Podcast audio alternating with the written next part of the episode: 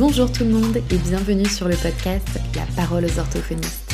Ce podcast a pour vocation d'être une tribune afin d'avoir un espace de parole privilégié. Nos valeurs ici sont l'ouverture d'esprit, la tolérance et la bienveillance. Permettons-nous d'accueillir nos failles et notre humanité au service de notre profession si vaste et si particulière.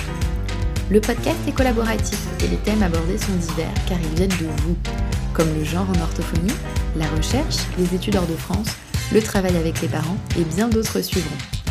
Ah oui, je suis Sarah Botmy, orthophoniste et autrice, et ici, nous donnons la parole aux orthophonistes. Bonjour et bienvenue dans ce nouvel épisode du podcast La parole aux orthophonistes. Et aujourd'hui, j'ai la chance de recevoir Aude. Bonjour Aude.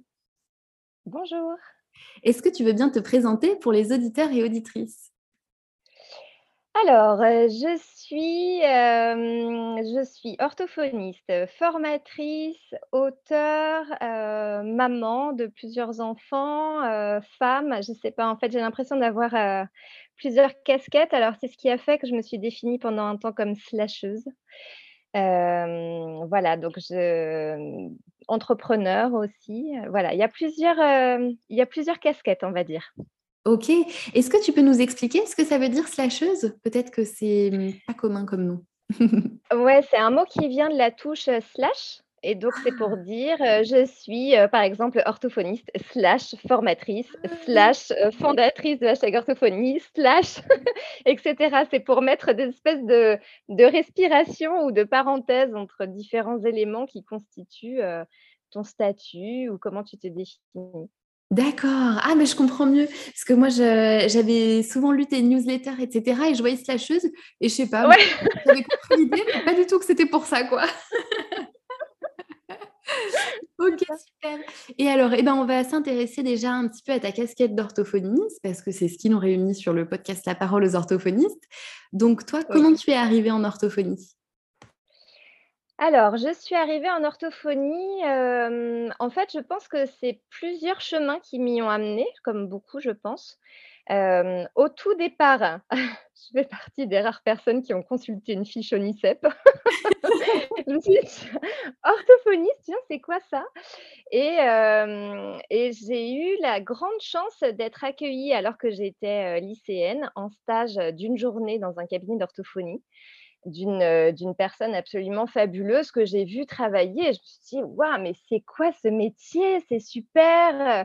En fait, tout m'a plu depuis, depuis le cadre de travail, à la relation thérapeutique. Je voyais ces enfants arriver dans le cabinet et se jeter dans les bras de l'orthophoniste pour leur faire des câlins. C'était une orthophoniste vraiment très chaleureuse. Et je me suis dit: «Mais voilà, mais c'est ça que je veux faire en vérité», tout ce que je l'ai enfin, tout ce que j'avais observé dans ma journée m'avait complètement conquise. Et puis voilà, c'était Marie Chabert, l'orthophoniste en question que j'avais trouvée tellement solaire et donc elle a vraiment, guidé ma ma vocation. Et à partir de là, à partir du moment où le chemin, d'étudiante, on va dire, a été tracée. Finalement, le fait de devoir, au moment où moi je suis mmh, rentrée dans les études, il y avait encore un concours d'entrée, donc il fallait réfléchir à ce qu'on allait dire lors de la présentation des motivations à l'entretien, quand on avait la chance d'arriver à l'oral. et donc, il y avait toute cette réflexion en amont pour réfléchir à justement le pourquoi du parcours, etc. Et en fait, je me suis rendu compte en sondant finalement dans ma mémoire que ben, finalement, j'avais l'impression d'avoir, entre guillemets, «fait de l'orthophonie» avec ma sœur parce qu'elle avait des troubles, de la parole qui étaient vraiment ultra cognés et que finalement, je me rappelle lui avoir dit: «Bah, tiens, pour faire le chat, on pourrait faire le son de chute et pour le serpent et pour etc. Donc c'était assez rigolo de me dire: «Finalement, j'ai quand même l'impression que l'orthophonie fait partie de ma vie» et puis, oui, ce qui m'a vraiment beaucoup, beaucoup plu, aussi, mais je pense comme comme beaucoup d'orthophonistes, c'est ce côté,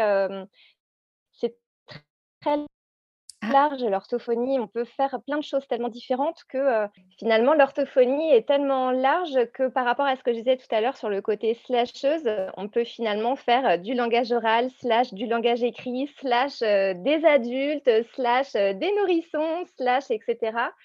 et j'ai vraiment beaucoup aimé cet abord aussi, de la personne dans son entier. Je trouve qu'en orthophonie, on a plein de façons d'exercer différentes mais moi, ce qui m'a toujours beaucoup intéressée, c'est ce côté, prise en compte de la personne en entier et et finalement derrière la technicité, le fait de pouvoir, avoir un aspect relationnel très important. Mmh. Voilà, du coup, ça faisait plusieurs portes d'entrée, et mmh, j'ai été surprise par plusieurs aspects du métier. J'ai eu l'impression de découvrir plein de choses. Du coup, ça a plutôt, ça a plutôt coché mes ça a plutôt coché mes box, ce métier, dans cet aspect justement, heu, très divers. Ouais, OK et mmh, donc ensuite, à la fin de tes études, tu as exercé en libéral, en salariat? Alors, j'ai commencé par un, un statut d'orthophoniste mixte.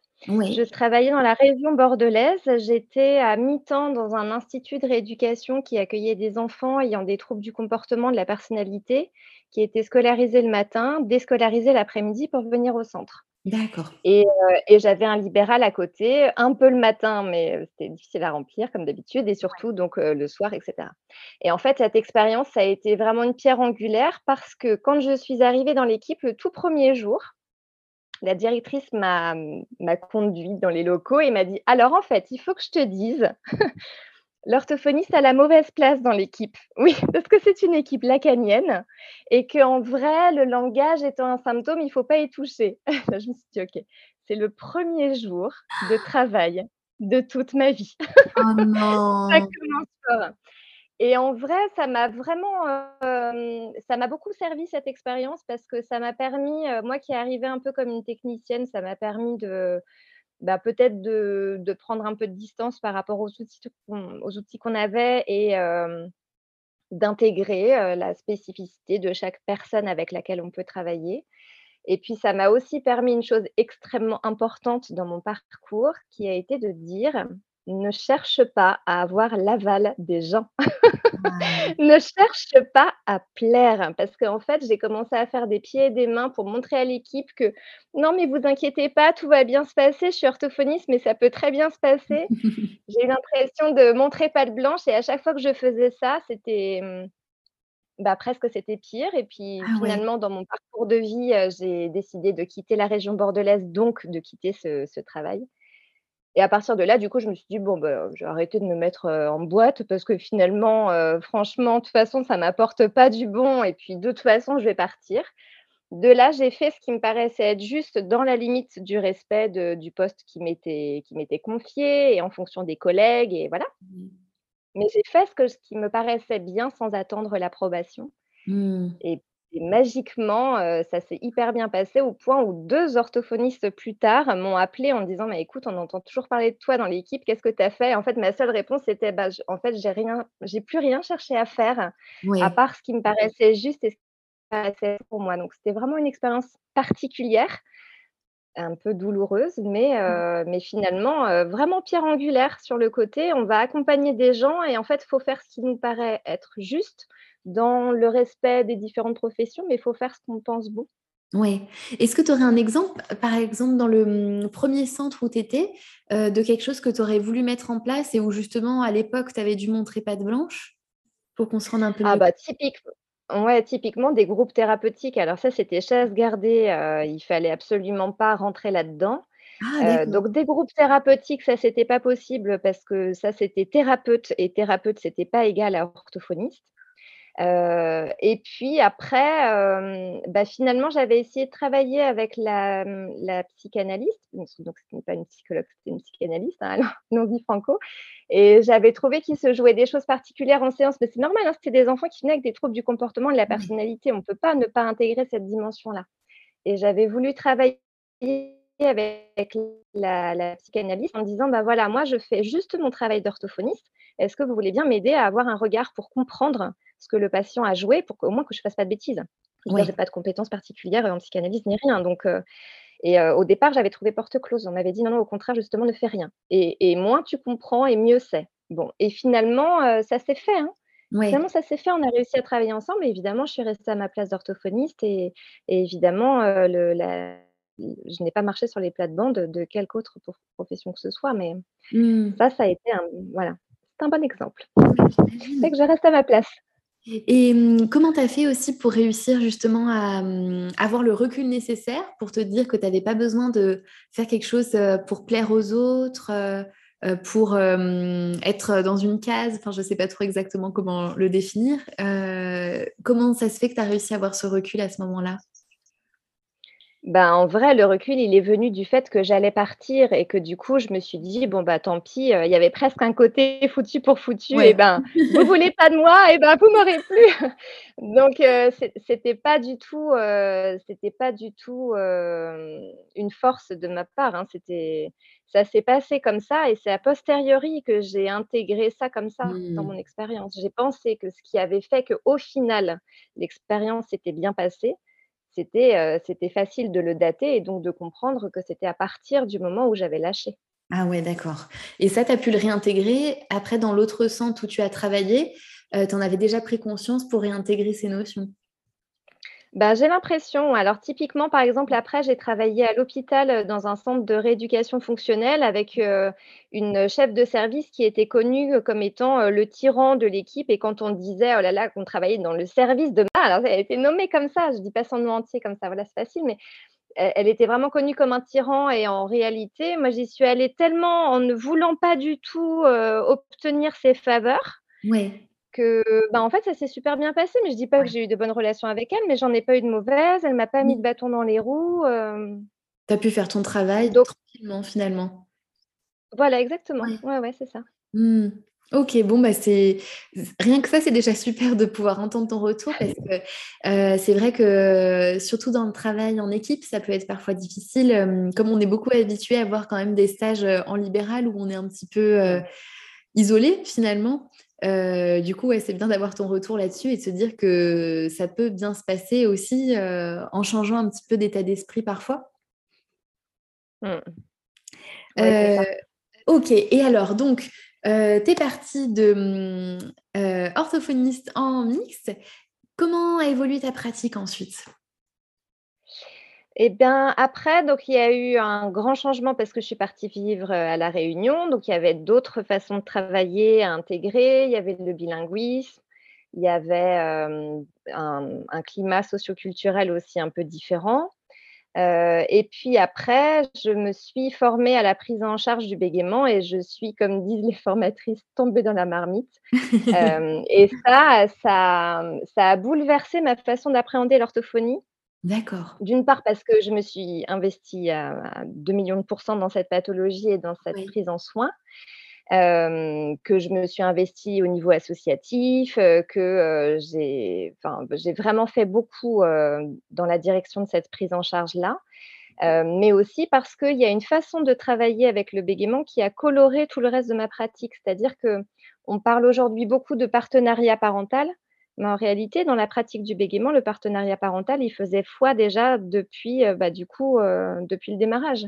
D'accord, OK. Puisque, heu, à ce moment-là, on ne parlait pas du tout de programme Lidcombe, mais ce qu'on mettait en place, c'était un véritable partenariat parental. Donc pas de guidance, pas de pas d'accompagnement, mais un vrai partenariat pour travailler avec les familles sur, les facteurs de protection, les facteurs de risque, envisager ensemble ce qu'on pouvait mettre en place dans le quotidien et du coup cette, hem, cette pratique-là, une fois que j'ai trouvé ça tellement chouette d'avoir réussi à dépasser parce qu'il faut quand même le dépasser au départ, hein, le, heu quand j'étais, heu, plus jeune, je paraissais plus jeune que mon âge, donc j'avais vraiment l'air d'être un bébé, Mmh. et réussir à être face à une famille et a fortiori avec si on a la croyance qu'on va leur donner des conseils, non mais Ouais, c'est sûr que ça marche pas.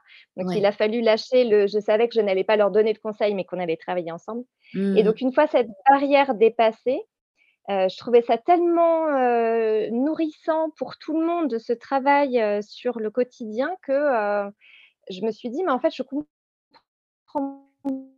pas pourquoi, on fait pas ça dans toutes les autres pathologies?» Bah, je temps de présence en cabinet et le temps de communication de l'enfant en cabinet, rapporté au nombre d'heures de communication de sa semaine, mais en fait, on ne représente rien. Donc Mmh. si je ne transmets pas mes outils pour les rendre, heu, écologiques et donc applicables dans la sphère quotidienne, ben, faut pas s'étonner que mes rééducations, elles durent 4 ans. Enfin, je donc heu, donc finalement, langage oral, bah, travail avec les parents, heu, langage écrit, bah, travail avec les parents et puis après une autre, heu, une deuxième vague de changement dans l'orthophonie, ça a été le fait de devenir parent parce que ça fait prendre, heu, 1 an de recul, Ouais. parce que je me suis arrêtée en congé parental, heu, pas seulement en congé maternité et qu'on revient pas pareil après 1 an, il y a forcément des choses qui évoluaient naturellement. On a vécu d'autres choses et donc ça ma vie personnelle a nourri ma ma vie pro et aussi parce que ce travail avec les parents, heu, il était déjà vrai pour moi avant, mais le fait d'être Mmh. devenue parent, je me suis dit: «Mais oui, mais évidemment!» donc j'ai fait j'ai mis en place des milliards de groupes thérapeutiques, heu, des ateliers comptines, des et puis on a dit avec ma collègue, on en a fait un un projet de groupe Oui. en disant, «Ce cabinet ne travaille qu'avec les parents» et donc on a on a communiqué avec les médecins du secteur. On a vraiment réfléchi avec ma collègue en se disant: «Bon, on va peut-être perdre des parents» Ouais. Parce qu'il y a cette croyance-là derrière, que pour réussir à faire des entretiens avec les parents et vraiment travailler avec les parents, il faut que les parents aient un certain niveau, qu'ils soient cortiqués comme ci, qu'ils soient, à l'aise avec la pathologie de leur enfant comme ça, que, les horaires de travail ceci. Enfin, on se met tout un tas de de Mmh. bornes dans la tête et donc on s'est dit avec ma collègue: «Bon, ben, voilà, on va peut-être perdre pas mal de familles, mais allez, go, on essaye» et en vérité, on a perdu une seule famille. C'était une famille, on voyait les les jumelles, donc elle, heu, l'une des sœurs et moi l'autre et cette famille-là, c'est la seule famille qu'on a perdue, ce qui était assez rigolo parce que c'était des jumelles qu'on voyait, qu'on voyait ensemble, heu, mais sinon, on n'a perdu aucune famille. En vérité, tous les Mmh. patients qu'on avait ont accroché avec cette façon de travailler-là, donc heu, voilà et puis après, heu, congé maternité d'après, je me suis hyper intéressée, hem, au potentiel intellectuel, mais c'est pareil, j'avais du temps pendant mon congé mater pour, dévorer des milliards de bouquins. Moi, j'ai dévoré des milliards de bouquins. Je me suis dit: «Mais c'est génial ce truc, le potentiel, j'adore» et je suis rentrée au cabinet et tous mes nouveaux bilans de retour de congé maternité, me dis pas que c'est pas vrai, ils étaient tous HP. Donc là, je me suis dit: «OK, donc je me suis trompée parce que ce n'est pas possible». Donc j'ai continué à étudier ça d'autant plus en me disant: «Visiblement, j'ai pas compris» et en fait, heu, bah, c'est drôle comme la vie des fois, heu, t'amène une situation sur un plateau parce que tous les patients qui sont allés à l'identification, qui ont passé un test psychométrique, ils en étaient. D'accord. Donc heu, bah, voilà, j'avais un espèce de vivier, je dévorais le soir, heu, je mettais en pratique le lendemain et donc ça m'a fait monter un un protocole de rééducation donc voilà. En gros, le le le reste de mon parcours, c'est ça, c'est des moments où j'ai des des mises à jour, des moments où j'ai des des mises au banc. Alors c'est des bancs que j'ai souhaités, hein, mais heu heu, ça ça te donne un un pas de côté qui te permet de revenir avec des idées fraîches et c'est un peu ce que tu disais dans ton dans ton podcast quand tu disais qu'il y a des moments où tu crées et des moments où tu as assez créé et tu as, Ouais. as besoin de recharger le Ouais. réservoir avec d'autres choses. Bah, voilà, moi, ce sont mes pas de côté qui m'ont permis ça et donc en gros, j'ai eu plusieurs vagues professionnelles dans ma vie d'ortho, heu, en lien avec ces ces différents mouvements-là. Ouais et mmh, là, j'étais en train de penser, et donc du coup, quand tu as mis ça en place avec ta collègue, comment vous l'avez annoncé, heu, aux parents que désormais, ça serait un cabinet qui travaillerait avec les parents? Alors avec les parents, c'était le plus facile parce que, heu, d'abord on reprenait des suivis. Ma collègue, elle rentrait de congé maternité exactement comme moi. D'accord. Donc hem, dans le moment de reprise de suivi, on fait un point. Il y avait donc différents patients avec lesquels on n'avait jamais travaillé et dans la présentation, c'était facile de dire comme avec un nouveau patient: «Voilà, heu heu, ma façon de travailler, c'est comme ça. Ce que je vous propose, c'est ça. Est-ce que vous êtes d'accord? Oui, non». C'est un peu la base du partenariat avec Ouais. un peu comme une sorte de décision partagée. Je vous propose ça, est-ce que vous êtes d'accord? Bon, en vérité, aucun parent n'a dit, hem: Mmh. «Oh, travailler avec l'orthophoniste, non, je Non me sens pas concernée, c'est mon enfant», c'est ça. Hem, mais ça, c'est qu'entre, hem, aller chercher du pain en laissant le l'enfant chez l'ortho et participer aux soins, des fois, on a l'impression que le parent préfère, nous garer l'enfant au frein à main, dans la salle d'attente et en vrai, quand on leur donne cette place-là, les parents prennent tous cette place-là. Je n'ai pas je n'ai pas entendu une seule fois, pas une seule fois, un parent me dire: «Non, non, je préférerais que vous le voyiez tout seul». Hem, voilà, donc on l'a annoncé comme ça et puis on l'a annoncé aussi au secteur, c'est-à-dire qu'on a écrit un courrier aux médecins en disant: «Voilà, heu heu, on vous annonce qu'on va travailler, de cette manière-là et qu'on veut vraiment travailler le plus précocement possible. Heu, n'attendez pas». C'était une façon de refaire une, une phase d'information, hem, au secteur pour bien redire: «N'attendez pas quand vous voyez qu'il y a des qu'il y a des difficultés. Au pire, nous, les orthophonistes, on est capables de dire. "Ce bilan, il c'est trop tôt pour le réaliser"» ou donner des conseils de prévention Mmh. et on se revoit dans quelques mois. Voilà, donc on a fait ça et et finalement, c'était assez fluide. C'était comme une sorte de communication. Euh, pour les patients qu'on avait déjà, c'était faire le point après le remplat. Et pour les patients inconnus, c'était se présenter. Donc, ça a été très fluide. Ouais, finalement, ça s'est fait comme ça. Et ça, ça fait combien de temps que tu l'as mis en place? C'était il y a combien de temps? Oh, ça, c'était il y a un petit moment. C'était bah, il y a pile dix ans. Ah, d'accord. petite, claque temporelle. Oui, oui, mais c'est marrant parce que c'est le côté justement, comme ça correspond toujours à des périodes de vie. Euh, moi qui suis euh, très dyschronique, je peux tout à fait placer l'événement dans le temps parce que ça correspond au retour de congé mater de ma deuxième. Mais effectivement, c'est ça, on est, ça correspond à 2012. D'accord, OK.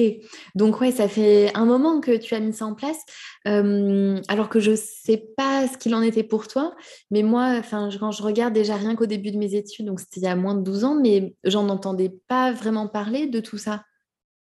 Non, mais c'est pour ça que moi j'associe ça à la prise en soin du bégaiement parce qu'il n'y mmh. aurait pas eu ça, franchement, je l'aurais pas l'aurais pas inventé, euh, moi et mon petit cerveau, on n'aurait pas produit ça. C'est juste que voyant que c'était possible avec tout type de famille dans la prise en soin du bégaiement, voyant comme, euh, il y avait une action qui était plus efficace à voir les familles, euh, une fois toutes les quatre semaines et en fait ça infuse et en fait ça se passe et les familles n'ont pas besoin que que je les prenne par la main, etc. Voyant ça avec le bégaiement qui est quand même un trouble neurodéveloppemental.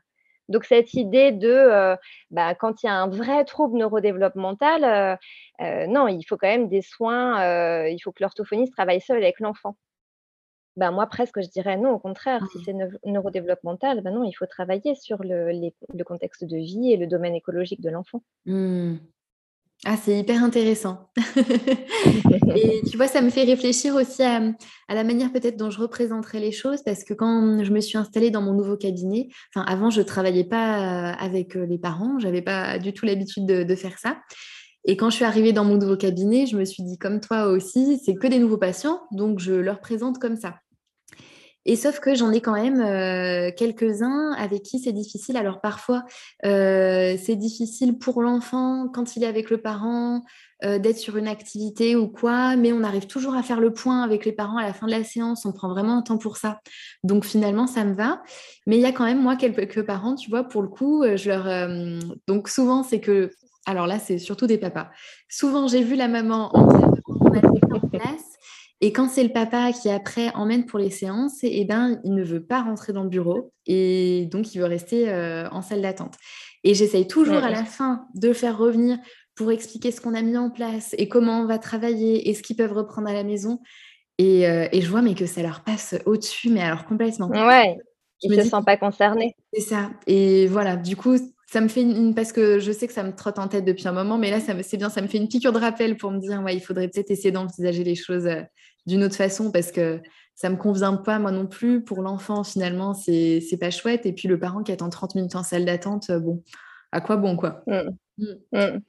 Mais c'est vrai que, enfin, pour moi, ça vient poser aussi une autre question. C'est quand on dit travail de partenariat parental, en fait, il faudrait mettre un, un S fictif à parental. C'est-à-dire que qui dit parent dit les deux parents. Or, ce qui se passe souvent, c'est que c'est comme si maman était la responsable orthophonie, ce qui n'est pas le cas. Le, parent a évidemment euh, toute sa place, que ce soit maman ou papa, peu importe. Et je pense que quand on démarre, euh, quand on démarre la relation, c'est comme si on posait les jalons. Ça, finalement, on pourrait mmh. parler d'une relation euh, amicale ou amoureuse, ça serait pareil. Mais c'est vrai que les bases qu'on va poser à l'origine sont souvent les bases qui nous donnent les balises, le plus et le moins, le plafond, le plancher. Et donc, euh, bah, c'est la raison pour laquelle, la plupart du temps, je demande à ce que les deux parents soient là pour le bilan. Parce que ça donne de suite une place. Deux, il n'y en a pas un qui est sachant et l'autre qui est exécutant. C'est euh, vous avez tous les deux votre place. Et après, euh, bah, il y a des astuces aussi dans l'entretien qui permettent de mobiliser le parent qui est un peu moins bavard, que ce soit dans la posture, dans la manière de questionner, dans la manière aussi d'accueillir les propos. il y a tout un tas de, de petites choses qui sont des choses qui paraissent presque transparentes mais si systématiquement, quand je pose une question, c'est maman qui répond et que ça se transforme en entretien maman ortho, bah, il est normal qu'au bout d'un moment, le papa sorte son téléphone de sa poche et fasse un solitaire. Parce qu'en vrai, c'est ce qui est en train de se passer dans sa tête. Donc euh, voilà, il y a ça. Et puis après, effectivement, je trouve qu'il y a différentes modalités possibles. Il y a la modalité de euh, euh, le parent vient observer et je fais le, le Nelson Montfort de la séance en disant voilà, voilà ce qui est en train de se passer, c'est ça. Là, donc c'est pas un puzzle qu'on est en train de faire, c'est, enfin bon bref, le fait de pouvoir exprimer, non, non, c'est pas un puzzle des voitures, c'est un exercice de programmation et de planification. voilà et de ensuite de venir recoder comment ça pourrait se passer dans la vie quotidienne ou alors un vrai temps dédié parce que ce que tu disais, sur, l'enfant qui est là et en fait, il voudrait bien monopoliser l'attention parce que Mmh. quand même c'est sa séance. Oui, bah, donc il y a des moments, c'est ta séance, il y a des moments où c'est un temps où on va échanger avec papa et maman. Tu es là parce qu'en orthophonie, on n'a pas le choix. Le, le le le receveur du soin, c'est pas exactement ça le mot, mais le patient concerné par le soin doit toujours être présent à la séance, mais n'empêche qu'on peut vraiment dans un temps dédié dire, heu heu, tel jour à telle heure et moi j'aime bien prévoir carrément 1 heure. Heu, Mmh. là, on va parler du soin et on va faire un point, entre adultes. Ouais. OK, hyper intéressant. Donc si on continue un petit peu, là tu disais que tu t'étais intéressée d'abord au bégaiement, ensuite, au HPI, et qu'est-ce que tu en as fait après de tout ce savoir que tu avais accumulé, ces passions dans ces 2 domaines? Bah, du coup, ça a fini par monter une espèce de protocole de, de d'accueil du patient et et de travail orthophonique qui a vu le jour sous le nom de Chronortho, mais qui effectivement part du principe qu'il y a un ensemble de, de briques heu, qui constitue la manière dont j'aime travailler finalement. Quand je prends, heu, l donc le travail de partenariat parental avec, heu, le le bégaiement, quand je prends les éléments de neuroéducation et le fait de faire quelque chose de très psychodynamique et le fait de travailler beaucoup avec la métacognition dans le travail du HPI, enfin dans le travail des troubles, des apprentissages de l'enfant, concerné par le HPI. Bah, finalement, ça m'a fait dire: «Bah, oui, mais en fait, si j'explique à mon patient, heu, le pourquoi du comment de telle activité», ce qui marche très, très fort avec les patients HPI. Mais pourquoi j'explique pas aux autres en vrai? Oui. C'est-à-dire moi, je crois qu'il va transférer tout seul parce qu'il a fait labilement une expérience dans mon cabinet et que je crois qu'il va intégrer, comprendre ce qu'il a fait et le retransférer, c'est-à-dire le généraliser à l'extérieur. Mmh. Mais ça ne marche pas. Donc heu, voilà, ça a fini par devenir une espèce de protocole, heu, de, heu, ben, il faut donner des objectifs atteignables, que j'aime beaucoup travailler avec les objectifs SMART. Je trouve qu'il est important d'intégrer les parents dès le début du travail en faisant même des questionnaires pré-anamnestiques, des CRP et cetera. Heu, je trouve qu'il est important de travailler avec les parents, de travailler avec des objectifs vraiment très précis de manière à pouvoir accompagner le transfert, heu, de travailler sur les différents curseurs de l'intensivité. Parce que quand on dit intensif, on passe toujours à bah, on va passer à 2 fois par semaine, ce qui n'est évidemment pas du tout de l'intensif et qu'il y a plein de curseurs différents. Comment travailler avec les groupes thérapeutiques, ça, ça a été le la dernière vague, ça a été les groupes thérapeutiques. Heu et heu et voilà et donc finalement, le fait de travailler, de cette manière-là, ça a tellement fini par contaminer tous les aspects de mon travail que voilà, ça a fini par devenir, heu heu, ma méthode Chronortho. Mais enfin, c'est vraiment une façon de dire, mais il y a vraiment du coup une sorte de protocole de prise en charge que je trouve, heu, transférable à tout type de prise en soin et qui croise ça beaucoup avec le BP. Disons, c'est par cette façon-là de travailler que je suis rentrée dans le BP. D'accord. Pour aller trouver les preuves externes, se faire ses fiches de preuves internes aussi, intégrer les contextes, heu, intégrer les préférences patients. Tout oui. ça, c'était finalement devenu, heu, en fait, j'ai l'impression de l'avoir découvert par ma pratique et de me dire: «Ah mais voilà, c'est théorisé comme ça, mais c'est Mmh. exactement ça». Ouais, c'est à ça que tu pensais, en fait.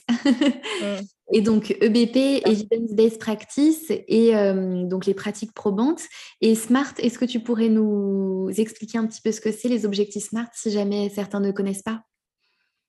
Oui, alors SMART, c'est quelque chose qui vient au départ du marketing et heu, de la manière de diriger des objectifs, heu, dans le business, de manière générale. Donc ça n'a rien à voir avec l'orthophonie. Et smart, heu, c'est pour dire alors le S, c'est pour dire spécifique. Par exemple, on va pas dire: «Je travaille le langage oral», ça c'est beaucoup trop large. Mmh. Heu, ensuite le M, c'est pour dire mesurable, c'est-à-dire qu'il faut se donner un objectif qui soit, hem, qu'on puisse, donc on puisse mesurer, hein, je ne sais pas comment le dire autrement. Par exemple, vous allez dire: «Je veux que, heu, il sache répéter ce son-là à 80% du temps». Voilà, ça c'est mesurable.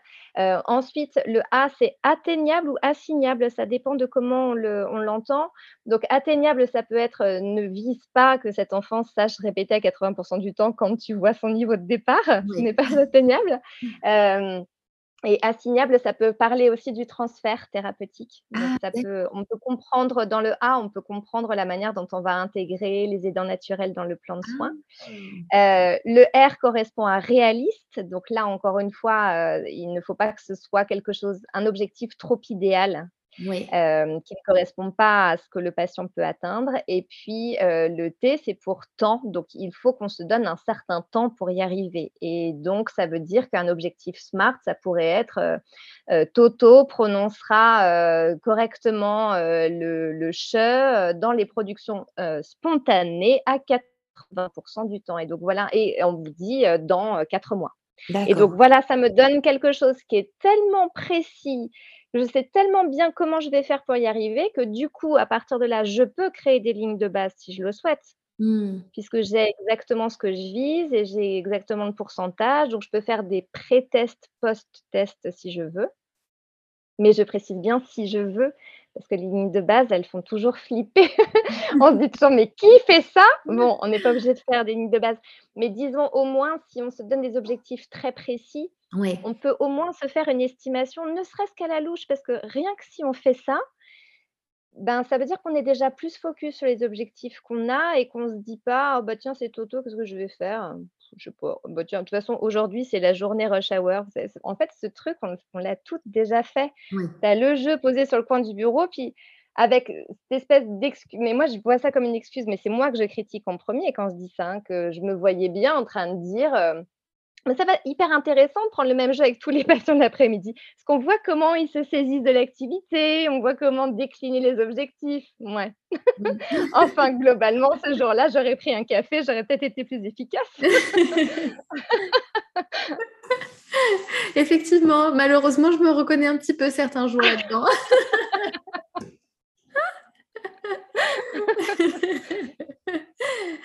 D'accord et alors, hem, est-ce que tu trouves que c'est pas trop difficile, par contre, d'arriver à estimer le temps? Moi, en fait, dans ces objectifs SMART, j'ai toujours beaucoup de mal à me dire combien de temps ça va prendre. Vraiment, je n'y arrive pas.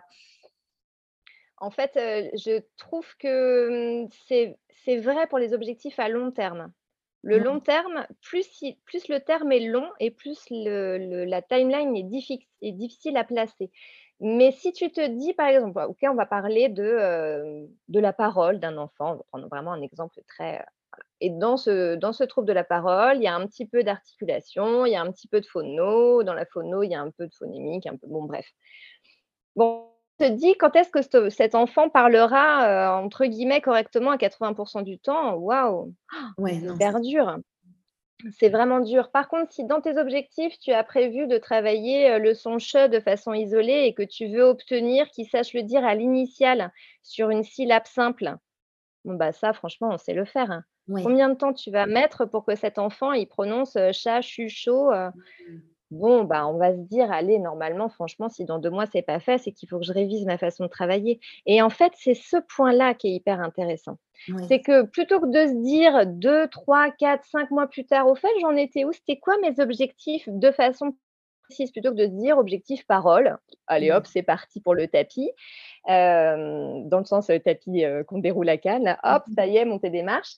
Le fait de se dire: «Attends, normalement, au bout de 2 mois, j'étais censée avoir aidé ce patient à acquérir le, heu, le che en position initiale, sur une syllabe simple, ça devrait aller». Si au bout des 2 mois, j'y suis pas parvenue, il y a quelque chose qui ne fonctionne pas et là, c'est peut-être l'ordre des objectifs. Peut-être qu'on se rend compte que maintenant que je travaille avec ce patient, je me rends compte que s'il y arrive pas, c'est parce qu'en fait, j'ai mal intégré la dimension praxique. Il faut que je fasse plus de enfin, voyez, ça peut être tout un tas de choses qui nous permettent de réviser l'ordre des priorités, de réviser la méthode choisie, de réviser l'engagement du patient et donc plutôt que d'arriver en bout de course, après plusieurs mois où on se dit: «Oh là là, ça avance pas avec Toto, oh là, c'est toujours une catastrophe». Bon, bah, là, finalement, ça nous fait des petits checkpoints de façon régulière, mais encore une fois, c'est d'autant plus facile que les objectifs sont plus précis. C'est pour ça que que j'aime beaucoup, cette dimension SMART avec des petits objectifs. D'accord, OK et donc concernant le temps, est-ce que tu penses que tu as tendance à mmh, te laisser un petit peu plus de temps? Imaginons si tu penses que le chat, tu vas réussir en général euh, en un mois et demi, c'est bon? Est-ce que tu préfères partir sur deux mois pour euh, être sûr que ça sera acquis? Est-ce que, ou, en général, justement, tu penses que ça te prend plus de mois et demi et tu dis deux mois pour... Euh, enfin, je sais pas trop, comment tu vois ça? Ouais, bah, j'essaye de me donner une fourchette et puis surtout, je ne vais pas exactement communiquer ça aux parents. Aux parents, je vais communiquer les deadlines des objectifs à moyen terme. En fait, j'essaye toujours de phaser. Donc le court terme, là, on est vraiment dans les objectifs SMART, vraiment très spécifiques etc. ça nourrit mes objectifs à moyen terme et mon objectif qui correspondrait au but recherché par le patient, ça, c'est l'objectif à long terme. Et donc, les parents, ils ont le, cadre général où ils savent que, par exemple, on est censé améliorer l'intelligibilité avec comme, euh, comme critère de mesure le fait qu'on ne fait pas répéter l'enfant euh, pas plus d'une phrase toutes les, dix phrases, par exemple. Imaginons que ce soit ça le critère. Donc ça, pour moi, c'est un critère à moyen terme. À moyen terme, je voudrais que l'intelligibilité soit améliorée dans, et là, je vais dire, allez, environ 5-6 mois. Je peux me donner une, espèce de fourchette temporelle mais je trouve que c'est important pour les parents de savoir où on en est et surtout un, truc qui me paraissait complètement dingue quand j'ai commencé à travailler, les parents qui arrivent, alors en général en juin ou en septembre, et qui vous disent Vous pensez qu'on en a encore pour combien de temps? Moi, je me disais Mais je ne sais pas, je n'ai pas, de, pas de boule magique, j'en sais rien. Ben, en fait, si, maintenant je sais. Oui. Par rapport à, par rapport à, la, à la trame d'objectifs que je m'étais donnée, si je vois que le patient, entre guillemets, obéit à peu près au rythme que j'avais imaginé en fonction de la connaissance que j'avais de ce patient, de son profil, etc., si le rythme est respecté, du coup, je peux dire à la famille, selon le rythme qu'on a eu jusqu'à maintenant, et s'il ne bouge pas, parce qu'on va peut-être avoir un blocage dans quelques temps, ça c'est possible. Mais si on suit le même rythme, alors on devrait avoir fini dans quatre mois, dans cinq mois. Et c'est vrai. Mais du coup, c'est hyper rassurant et ça, je trouve que ça nourrit beaucoup notre sentiment d'efficacité. Parce que du coup, je sais que puisque c'était ce que j'avais imaginé, c'est pas bon, bah, j'ai eu de la chance avec celui-là, ça a marché vite. Oui. Pourquoi? Qu'est-ce que j'ai fait? Je ne sais pas, j'ai eu de la chance. Donc, mmh. hop, syndrome de l'imposteur, ça s'est fait. mais, mais effectivement, je, je, les objectifs à moyen terme, même s'il y a une petite fourchette, je trouve que c'est important de les donner aux parents. Oui, et peut-être que ça peut aider aussi certains parents à se dire, OK, ça veut dire que dans cinq mois, on arrête l'orthophonie. Je pense notamment aux parents justement qui n'ont pas trop envie parce qu'ils ont galéré à trouver une place chez l'orthophoniste et qui ont envie de la garder super longtemps. Oui, alors, il y a deux choses dans ce que tu dis vraiment qui, qui, me sont très chères. La première, c'est que il y a plein de patients, effectivement, comme tu dis, qui sont résistants à l'arrêt du travail, soit parce qu'ils ont mis mille ans à trouver une place et si jamais il y a encore besoin, mon Dieu, ça va être la même galère horrible. Euh, d'autres qui disent on ne change pas une équipe qui gagne, j'ai peur que si mmh. on arrête, tout, euh, tout s'arrête comme, je sais pas, on enlève l'appareillage dentaire et les dents repartent en sucette. Euh, si on n'a pas donné les critères d'arrêt avant, dès le départ, les parents ne comprennent pas pourquoi on arrête. D'autant mmh. plus que la plupart du temps, et a fortiori quand c'est un trouble neurodéveloppemental, on n'arrête pas parce que c'est parfait. On pourrait toujours continuer à travailler. Je ne sais pas si on prend la dysorthographie, euh, super, bravo, objectif atteint, on s'arrête. Bah, je ne comprends pas, il fait toujours des fautes. Oui. Mmh. Et oui, il fait toujours des fautes. Oui, mais les objectifs, ils ont été posés dès le départ. Donc ça, c'est un, premier point, c'est que les patients ne soient pas accrochés au travail. Et le deuxième point, c'est que comme je sais exactement ce que je vise, ça me permet moi aussi de ne pas verser dans un truc qu'on a tous en orthophonie, je ne sais pas, lever la main ceux qui nous écoutent, qui ne se sentent pas concernés par le perfectionnisme.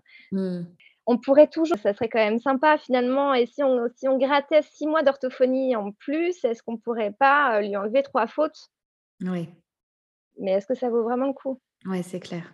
Est-ce qu'en six mois, à la place de l'orthophonie, il va faire du foot ou tu parlais du théâtre dans ton podcast, mais mmh. bah, si ça se trouve, ce serait aussi bien de, de faire de l'orthophonie. Il va vivre autre chose, il va continuer à grandir, puis il va continuer à faire des progrès sans nous.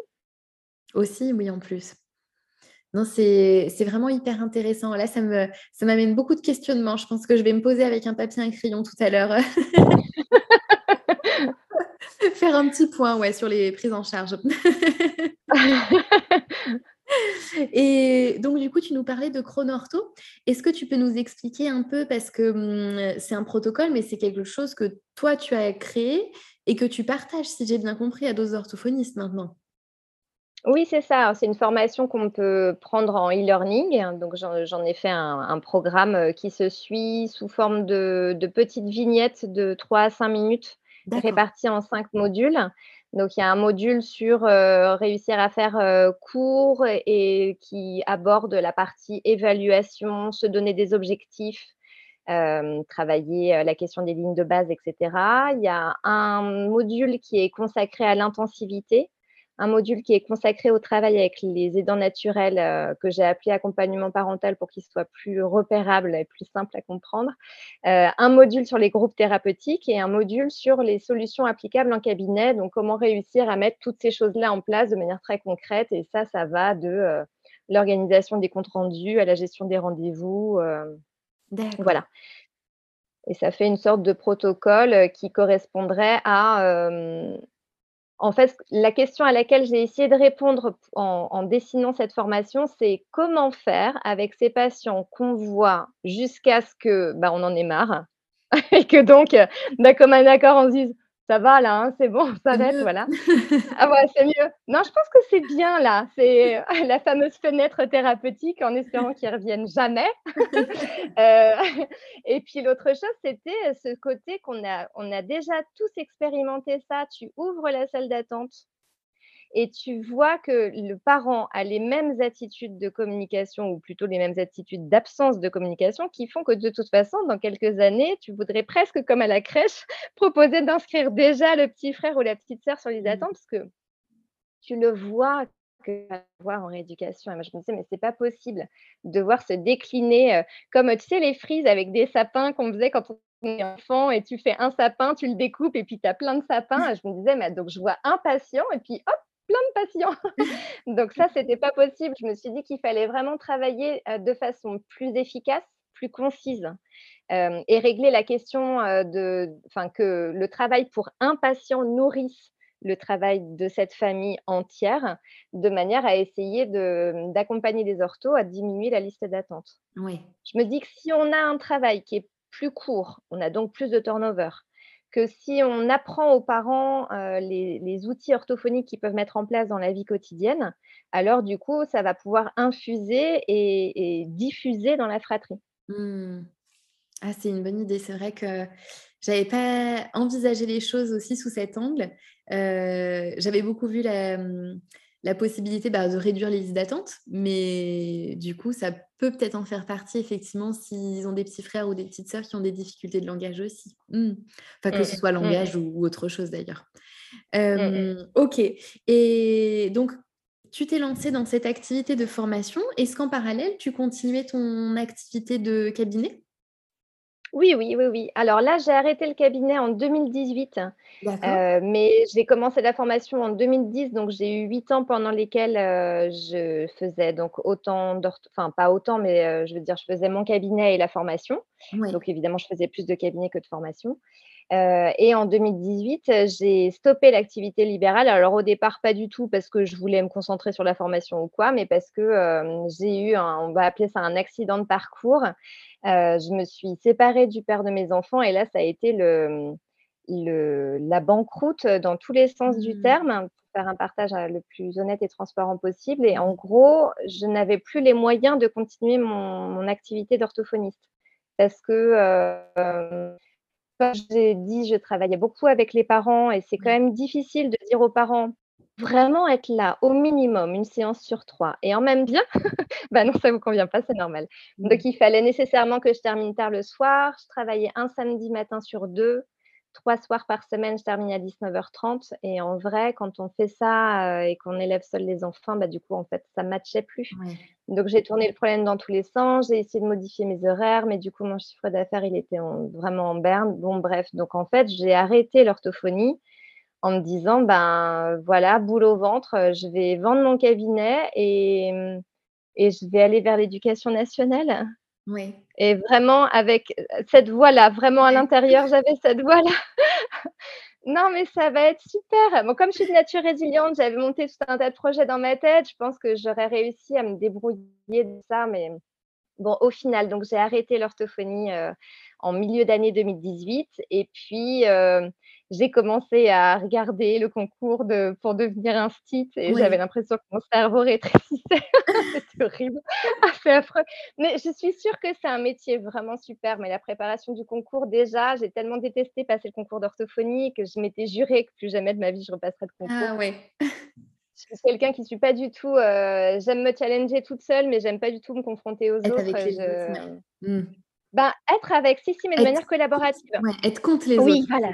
Mmh. Ah ouais, c'est ça. Ah mmh. oui, contre, c'est, c'est pas du tout mon, c'est pas mon ADN du tout. Je perds mes moyens quand on est dans des, pas par exemple en danse, s'il y a des battles, je, je, pense que je pourrais faire du pied gauche, pied droit, pied gauche. voilà. Euh, éventuellement Carlton, mais je suis même pas sûre. Macarena. voilà, c'est ça exactement.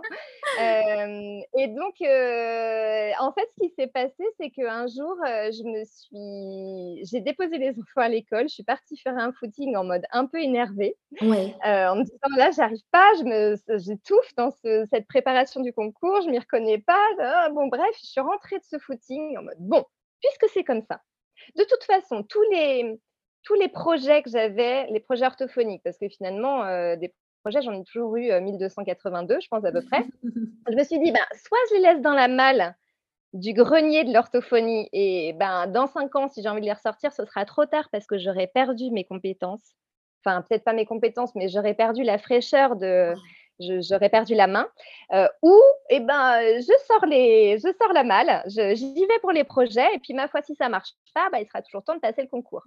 Et donc là, euh, j'ai griffonné sur un papier ce que tu dis tout à l'heure sur le je vais écrire après. Là, j'ai pris un papier et j'ai écrit des pages et des pages. je vais faire ça, je vais faire ça, je vais faire ça. Et donc depuis, ben, j'essaye de monter tous ces projets-là.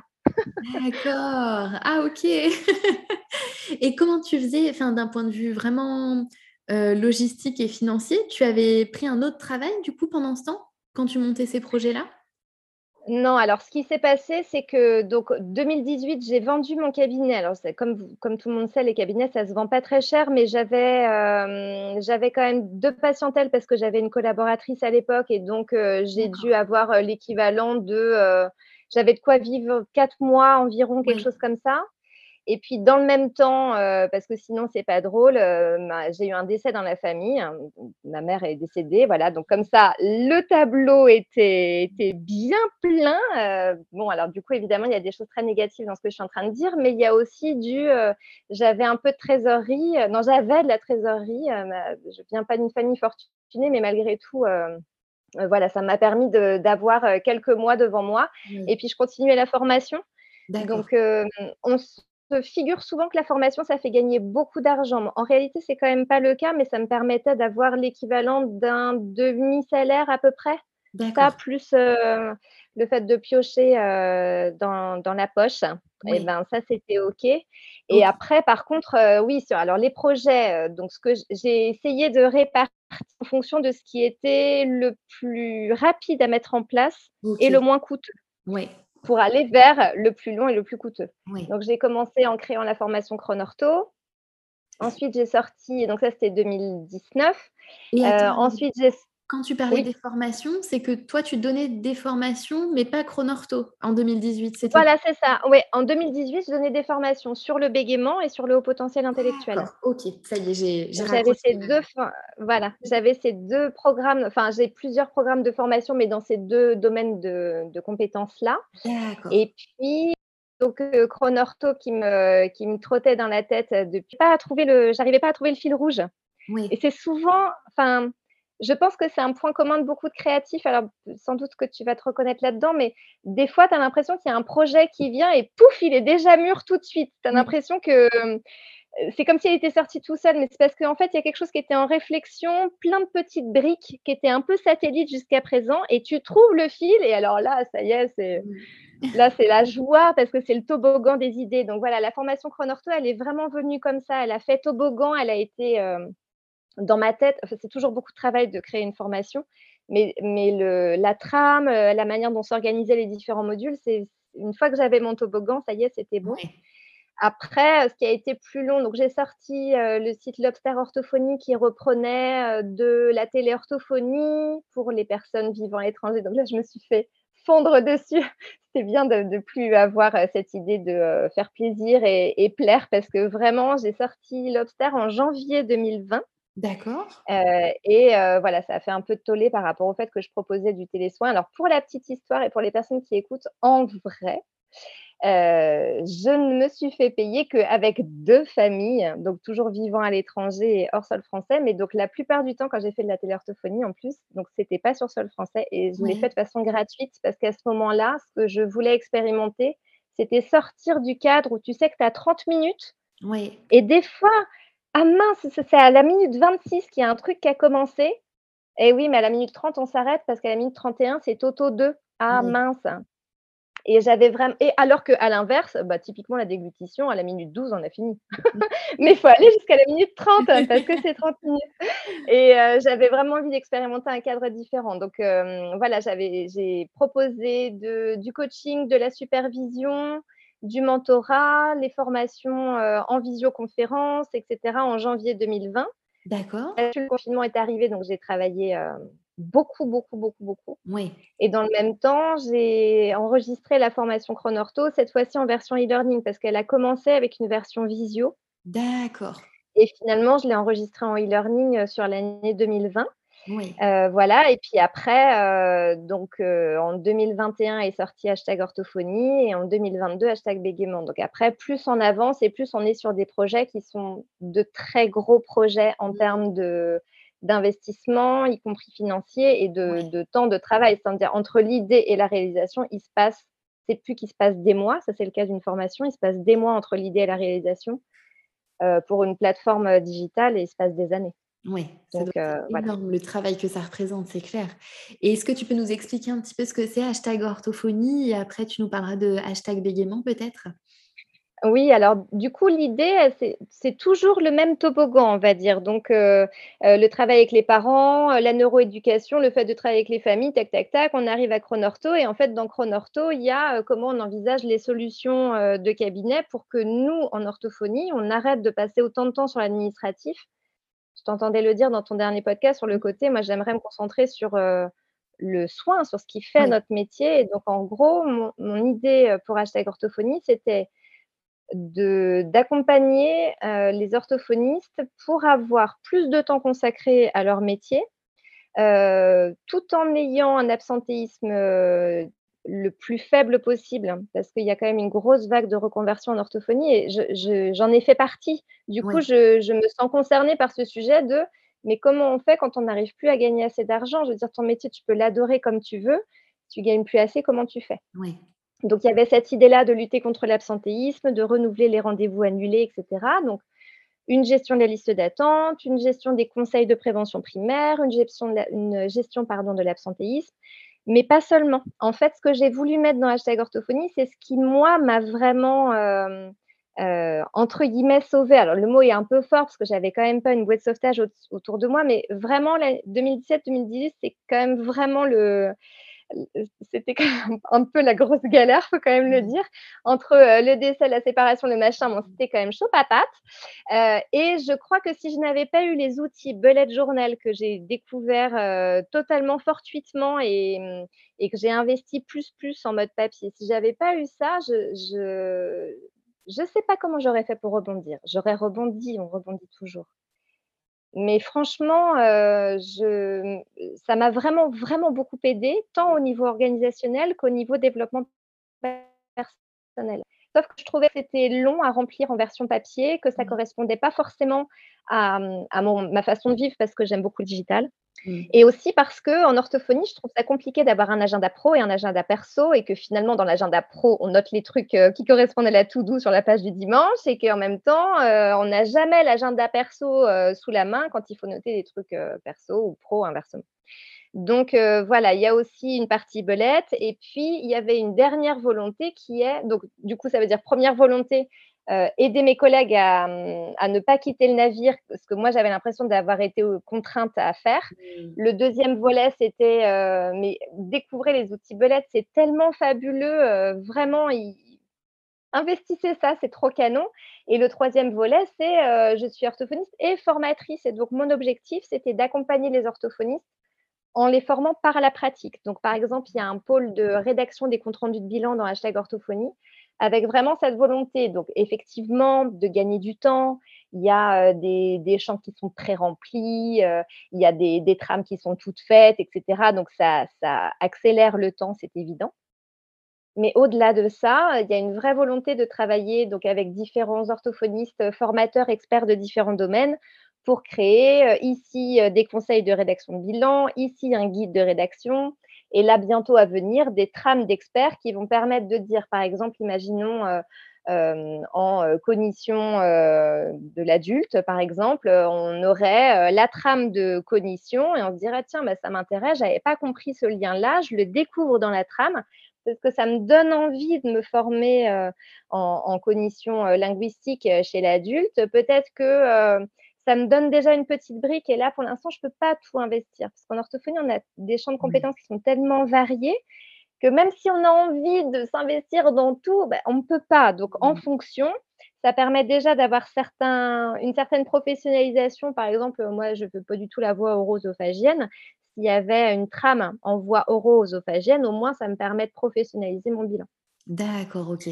Donc ça nous fait, tu vois, comme ça, euh, trois volets. Euh, un volet vraiment logistique, un volet organisation, perso, développement personnel, et un volet euh, formation par la pratique. Donc ça, c'est le, le, projet hashtag orthophonie. Et c'est un site, c'est une application? C'est les deux. C'est pour ça que je dis plateforme. En fait, il y a, mmh. une, il y a un site internet. Donc, du coup, ça fonctionne sur un portable autant que sur un ordinateur. Et il y a une version applicative. Donc, ce qui, fait qu'on peut télécharger une version logicielle sur l'ordi ou une version appli sur le téléphone et recevoir des notifs. Donc, par exemple, si je suis en séance et que mon patient décommande ou me dit qu'il va arriver en retard, je vais recevoir une pop-up sur mon ordinateur et donc sans être dérangé par le téléphone, je peux voir que mon patient arrivera en retard et donc passer plus de temps avec mon patient en cours. D'accord, ok.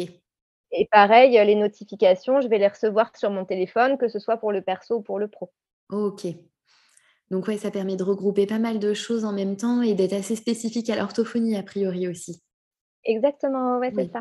Et c'est une plateforme, collaborative, c'est-à-dire que donc tant au niveau de la formation, je passe avec, je on travaille avec différents orthophonistes de différents domaines. En gros, j'essaye d'aller trouver la personne que je trouve, qui m'inspire et que je trouve, vraiment le ou la plus expert de son domaine, et pareil pour, toute le toute la partie, gestion des rendez-vous, je mmh. travaille beaucoup avec les orthophonistes qui sont sur, hashtag orthophonie on a un groupe Facebook qui s'appelle Orthophonie App. Et du coup, euh, ben voilà, on me dit, tiens, j'aurais besoin de cette fonctionnalité. Moi, ce qui m'intéresserait, ce serait euh, un patient m'a dit que. Et donc, ça fonctionne de façon très collaborative. Et je dois dire que ça, c'est vraiment une partie de, ce qui m'anime aujourd'hui, le fait de travailler. Euh, aucun, aucun projet que j'ai réalisé ne porte mon nom parce que moi, ce qui m'intéresse justement, c'est le côté travail ensemble et j'aime porter un projet, je me sens l'énergie pour porter des projets et voilà, ça c'est mon truc, on va dire. Par contre, ce que j'aime vraiment beaucoup, c'est quand tout le monde y participe et, petit à petit, plus hashtag orthophonie grandit, plus elle devient la plateforme des autres. Oui. Et c'est ça qui me réjouit. Mm. Ah, c'est super. Et alors, hashtag bégaiement, en quoi ça consiste? C'est le même principe que hashtag orthophonie? Et hashtag orthophonie, c'est le même principe dans le sens où il y a une partie euh, site internet et une partie application. Sauf que là, euh, on scinde l'application mobile, euh, c'est seulement pour les patients qui, ont du gaiement ou pour les parents. donc, c'est une, une appli sur, sur iPhone, pardon. et il y a une partie site internet dédiée aux orthophonistes. Donc, seuls les orthos accèdent à la partie site internet. Et on va avoir plusieurs pôles, plusieurs directions dans hashtag bégaiement. La première, c'est la formation. Donc, il y a des heures de contenu sous forme de podcast, justement pour se former sur le bégaiement. qui permet de cibler les contenus qui sont pertinents en fonction de si on a déjà reçu une formation et qu'on veut compléter, d'aller mmh. chercher les contenus. Mais aussi, on peut envoyer certains contenus aux patients. C'est-à-dire que sur l'appli, de base, il y a des contenus intégrés pour les patients. Donc, on va avoir comment on peut communiquer avec l'enfant, comment on lui parle, comment on l'écoute, etc. Et si je juge nécessaire pour ce papa que je trouve se questionner vraiment souvent à propos de son propre bégaiement et qui vient vraiment, j'ai eu beau lui répondre sur les facteurs génétiques, je vois bien que ah, c'est une question vraiment récurrente, et ben, je peux lui envoyer le podcast sur les facteurs génétiques. Donc, je peux choisir des contenus qui correspondent finalement à des éléments qu'on a abordés en séance. Si le parent veut aller plus loin, le parent ou le patient pour découvrir des contenus. donc, il y a cette partie formation, information, conseil. Et puis, il y a une partie de suivi des patients, puisque les patients vont avoir des échelles d'auto-évaluation de l'affluence dans l'application et que du coup, je vais pouvoir, moi, côté ortho, consulter les statistiques et donc préparer au mieux ma séance en fonction des stades de la semaine en sachant aussi que quand on fait remplir les échelles d'auto-évaluation de l'affluence, je ne doute pas que les patients la remplissent discretos devant la porte de l'orthophoniste. ouais, Lundi, je me rappelle bien, il était à 6. oui, je m'en souviens. Ah ouais, exactement.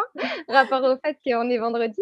Donc euh, voilà, là les parents euh, vont être amenés à renseigner l'échelle euh, au jour le jour et il y a différents, différents curseurs, différentes auto-évaluations qui permettent d'estimer l'affluence, mais aussi les facteurs qui concourent à augmenter le les bégayages, le bégaiement ou au contraire à le diminuer.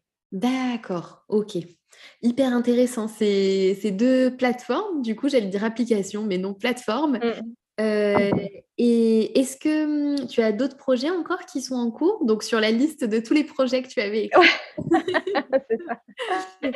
Alors là déjà, euh, je, veux aller au bout de ces deux projets-là parce que donc hashtag orthophonie comme hashtag bégaiement fonctionnent par pôle et tous les pôles ne sont pas encore représentés. Par exemple, sur, le, sur hashtag orthophonie, il va y avoir un pôle pour euh, prendre les notes de séance, mais ce n'est pas seulement un champ de texte, ça va être vraiment une espèce de trame pour être justement dirigé vers des objectifs plus spécifiques, réussir à avoir un œil sur le plan de soins, etc. Donc, il y a, il y a tout un travail là-dessus qui devrait sortir bientôt. Euh, et sur hashtag bégaiement, je travaille avec un laboratoire euh, en métropole. Euh, je dis métropole parce que je viens de la Réunion.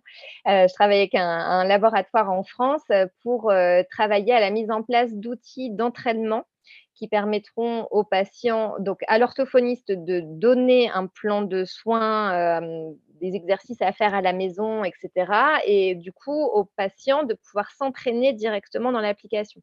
Donc, que ce soit hashtag orthophonie ou hashtag bégaiement, finalement, la volonté, elle est un peu commune de venir offrir des outils digitaux qui rentrent dans la vie quotidienne, qui font un peu des piqûres de rappel et qui soutiennent le fait que l'orthophonie, elle, ne s'arrête pas au cadre de la séance, qu'on peut vraiment accompagner les patients à investir le soin orthophonique en dehors de la séance.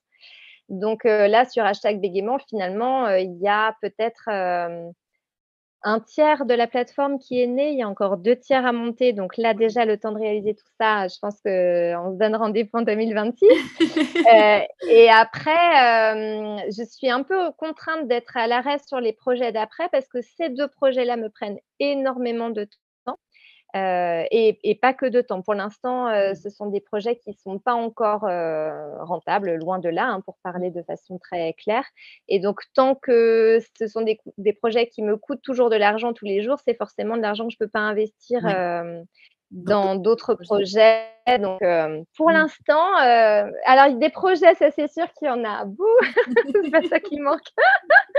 Mais là, pour l'instant, euh, voilà. Non, le seul, la seule chose, c'est que dans les projets, si je viens juste de sortir un nouveau programme de formation sur le syndrome de l'imposteur et la posture de, de professionnel. Donc ça, c'est la dernière petite nouveauté. Voilà. Euh, et puis, euh, je vais probablement lancer euh, là dans les prochains jours aussi une formation sur les outils digitaux en orthophonie, la prise en main d'un agenda pour accompagner les orthophonistes qui le souhaitent à la prise en main de, des fonctionnalités de gestion des rendez-vous, etc.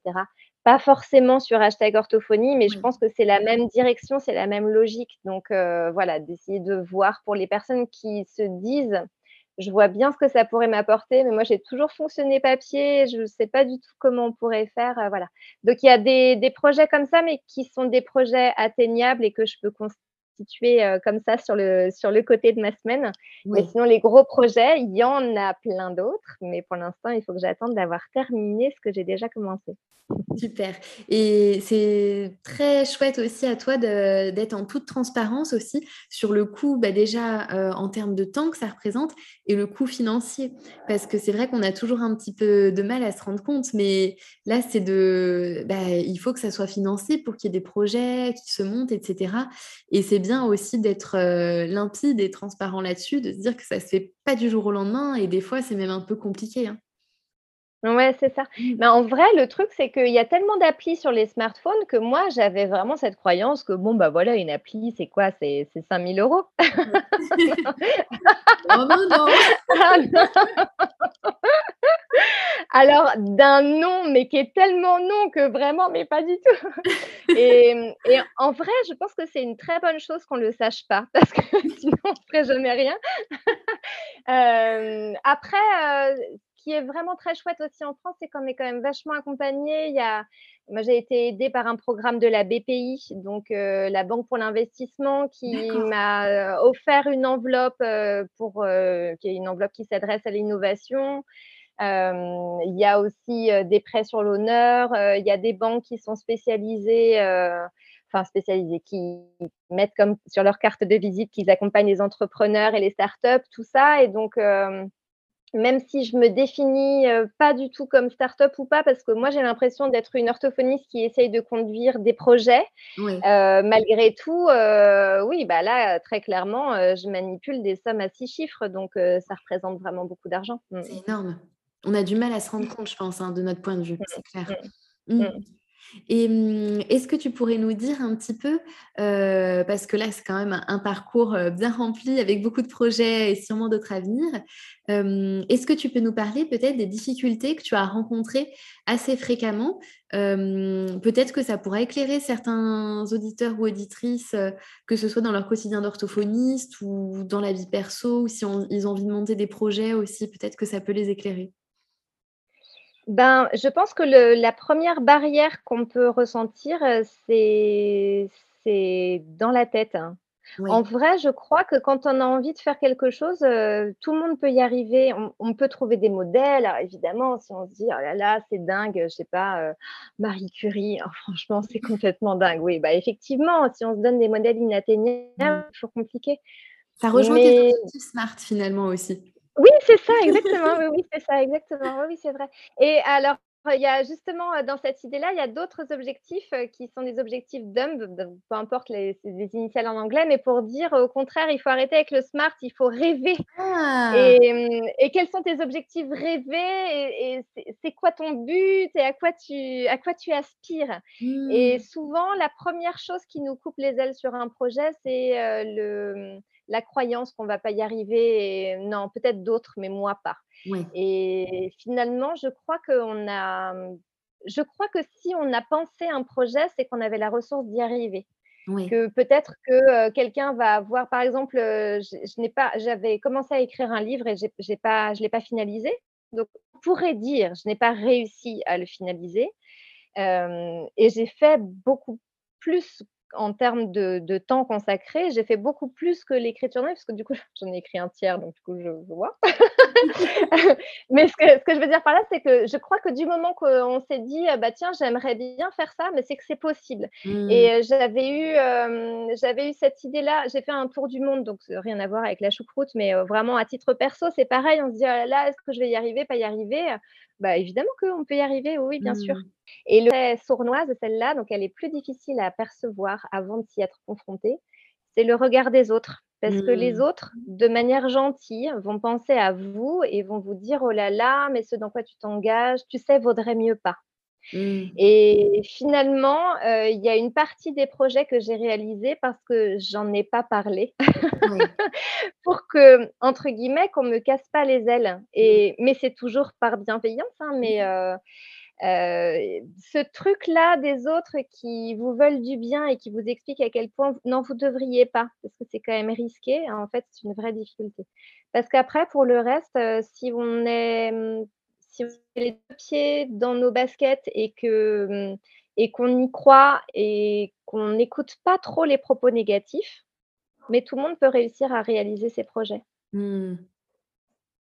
C'est vrai que mmh, j'ai une amie qui est en train de développer un projet pro en tant qu'entrepreneur et a priori, donc elle suit beaucoup de formations, de podcasts, etc. sur le sujet et elle me disait, mais tu sais, il y avait une phrase qui disait que les pires ennemis, alors ennemis entre guillemets, pour te lancer et trouver des idées, bah, c'est tes proches qui finalement vont vouloir te dire non, mais t'es sûr, t'es sûr que tu veux te lancer là-dedans, c'est quand même plus, plus sûr de rester là où t'es, dans la routine que t'as, etc. Et c'est vrai que c'est rigolo parce que comme tu disais, c'est avec bienveillance. Parce que c'est pas en disant bah non, lance-toi pas là-dedans, tu n'y arriveras pas, t'es nul, pas du tout. c'est ça. je me rappelle quand j'ai passé le concours d'orthophonie, alors comme ça, il y aurait plein d'éléments perso qui ressortent dans ce podcast, mais avant, j'étais extrêmement dysorthographique et ah, j'ai eu le malheur de m'en rendre compte en passant le concours d'orthophonie. Me demandez pas comment j'ai fait pour ne pas m'en rendre compte avant. Je pense que c'est le principe de la dysorthographie. je ne voyais même pas mes fautes. et j'ai passé le concours d'orthophonie à Tours. Il y avait une dictée qui était, qui était censée être une dictée simple. Mais les dictées simples, pour moi, c'était les pires parce que justement, c'est sur les mots simples que je faisais le plus de fautes. Mmh, les mots difficiles, je savais travailler adulte donc ça allait. Mais les mots faciles, voilà. Mais j'avais ramené mon brouillon pour vérifier. Et puis je rentre, j'étais chez mon père comme ça. Puis je regarde, quoi? Le mot hameçon prend un H? et là, mon père, mon père regarde mon brouillon. Puis je vois, j'avais l'impression qu'il prenait ride par ride à mesure qu'il lisait mon brouillon. Et il m'a dit cette phrase horrible. Il m'a dit c'est dommage parce que tu aurais vraiment fait une bonne orthophoniste, mais oh arrivera jamais. Bon, en vérité, j'ai oh, travaillé avec l'orthographie et j'ai eu mon concours. Mais c'est pour dire, c'était hyper gentil ce qu'il avait voulu me dire. C'était, non, c'est dommage, hein, ça aurait été super comme projet. Mais là, euh, là, ça passera pas. Mais ça aurait été génial.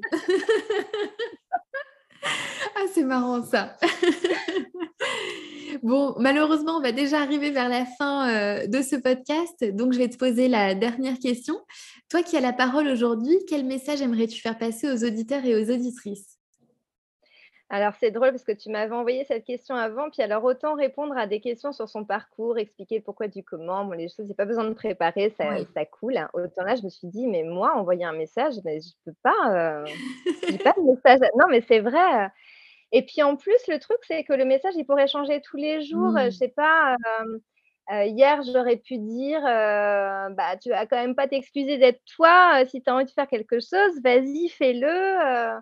Avant-hier, j'aurais pu dire, alors vraiment, si j'avais bien un message, ne te compare pas, parce que de toute façon, on se compare toujours à un modèle. Donc, c'est sûr que se comparer, c'est se donner les moyens de, de croire qu'on ne va pas y arriver. Bon, aujourd'hui, peut-être que, au vu de ce qu'on a dit là, ça serait, je crois qu'il n'y a pas ni de moment, ni d'âge pour se déployer. Mmh.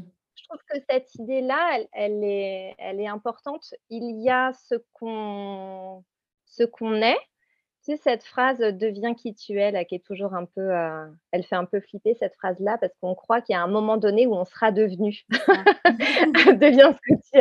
Ah mince, quand est-ce que j'y arrive? Bon, en fait, voilà, on peut toujours se déployer et je trouve que, mmh, avoir conscience de de tout ce qu'on peut imaginer et ne pas avoir peur de de regarder ses projets, c'est aussi se rendre compte que alors, en fonction du développement personnel, on va vous parler ici de puissance féminine, ici de puissance masculine, ici de je sais pas quoi, mais c'est toujours pour dire, oh là là, vous êtes vraiment tellement plein de vous-même. Et en fait, moi, pendant longtemps, je regardais ces trucs-là en me disant, mais qui arrive à prononcer cette phrase?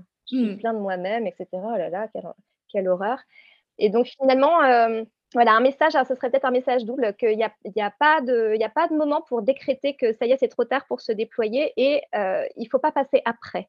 Je mmh. trouve, que, mmh, je trouve que dans notre vie de soignant ou soignante, euh, on, se met au service de l'autre et donc dans notre profession d'orthophoniste, souvent, c'est comme si on envisageait le fait de penser à soi comme de l'égoïsme je trouve que c'est important de se dire: «Voilà, je suis là et je prends toute la place dedans moi-même», sachant que dedans moi-même, c'est comme la liberté, c'est un moi-même qui est aussi contraint par la présence des autres et par les besoins des autres. Mais voilà, prendre conscience de qui on est et de l'ensemble de soi-même, ça n'est pas égoïste, c'est ça, réussir à être soi.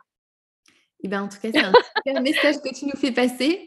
Et je pense qu'on aura peut-être de la matière pour faire un, épisode 2 si jamais ça t'intéresse. Et peut-être que tu auras un autre message à faire passer les prochaines fois aussi. c'est ça. Bon, en tout cas, je mettrai euh, toutes les informations te concernant et qu'on a citées dans la description du podcast. Comme ça, si certains sont intéressés pour les retrouver, ils pourront facilement. Et en tout cas, bah, vraiment un grand merci à toi, Aude, pour avoir accepté de répondre aux questions du micro de la parole aux orthophonistes aujourd'hui. Ah, j'ai été hyper, touchée par ton invitation, merci beaucoup et puis, bah, c'est une super expérience, c'est un temps très particulier. Merci beaucoup pour, ton sourire, ton regard hyper, bienveillant et c'est c'est un moment très agréable. Merci beaucoup. Merci à toi, à bientôt Aude. À bientôt. Merci à vous d'avoir écouté cet épisode en intégralité, ça compte beaucoup pour moi et les invités. N'hésitez pas à nous donner 5 étoiles sur Apple Podcast et à partager le podcast afin que plus de monde puisse l'écouter. Si vous avez envie d'aborder un thème ou de réagir à un épisode, venez m'écrire sur Instagram à La Parole aux orthophonistes.